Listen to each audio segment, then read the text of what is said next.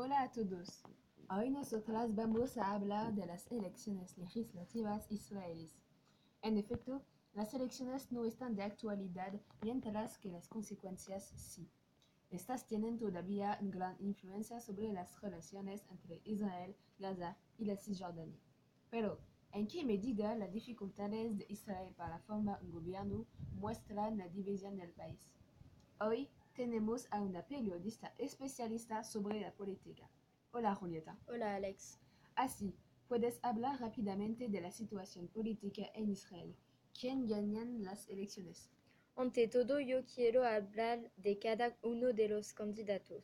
Para empezar, hay Benjamin Netanyahu, que es el primer ministro de Israel. Entró en funciones desde 2009 pero no solo quiere reelegirse para seguir su carrera política. Fue acusada, acusado de corrupción abuso de confianza y de fraude.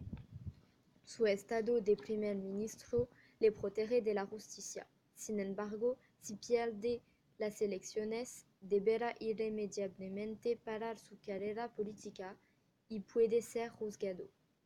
Netanyahu no puede ganar solo y pues tiene que aliarse. Por eso, va a utilizar sus vínculos con Washington, colaborar con Donald Trump, hacer campaña en cuenta a la derecha y, a la, y de la electoral de colones judíos. Pero esta alianza de, de la derecha de la extrema derecha religiosa y de los partidos ultraortodoxos no alcanzaron los 61 oficinas necesarias para obtener el puesto.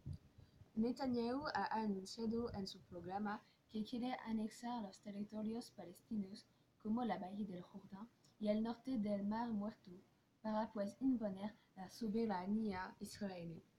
Benny Gantz está lejos de los problemas jurídicos de su oponente Benjamin Netanyahu.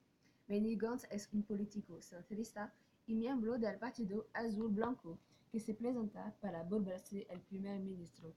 Su objetivo es juntar la izquierda y el centro para formar una mayoría del Parlamento, el Knesset, para volverse favorito y obtener el puesto de primer ministro. En efecto, al contrario de su oponente Gantz, que muestra más de laxitud en su programa con los desafíos de sociedad más liberal, como por ejemplo el matrimonio LGBT. Pero él evoca rápidamente los desafíos de seguridad, insistiendo sobre la amenaza iraní y prometiendo que Israel mantendrá el control de la riba este de Jourdan. Gantz denuncia también la situación de la franja de Gaza y acusa al gobierno actual de haber perdido su capacidad de disuasión frente al alma. Él no quiere hacer una coalición con Benjamin Netanyahu para la sencilla razón de su acusación por corrupción. Pero ¿quién era el favorito de estas elecciones? Era el antiguo primer ministro Benjamin Netanyahu, pero la situación es más complicada. Efectivamente, con la equidad entre los, entre las oficinas del primer ministro y su rival Gantz. Ellos tienen que formar un gobierno de coalición. Sin embargo, ellos no pueden hacer esto con, la, con las alianzas que hicieron. El presidente israelí, Reuven Rivlin, pidió a su primer ministro elaborar el próximo gobierno de coalición para salir el país del estancato provocado por las elecciones legislativas. Debería entonces aliarse con Gantz para formar un gobierno de unión. Sí, pero era sin contar sobre la respuesta de Gantz. No estaba de acuerdo con la proposición de Netanyahu, diciendo el Partido Azul Blanco que lideró no aceptar sentarse en un gobierno en el que su líder está bajo una acusación grave. Israel se encuentra en una posición tensa. En efecto, Netanyahu va a lograr a obtener el puesto de primer ministro. Entonces, él va a configurar promesas electorales que son, lo repito, anexadas de los territorios palestinos como la Bahía del Jordán, el norte del Mar Muerto y pues imponer la soberanía israelí. Después de 28 días para tratar de formar un gobierno, Netanyahu anunció en un video Facebook su intención de renunciar a constituir el nuevo gobierno de Israel.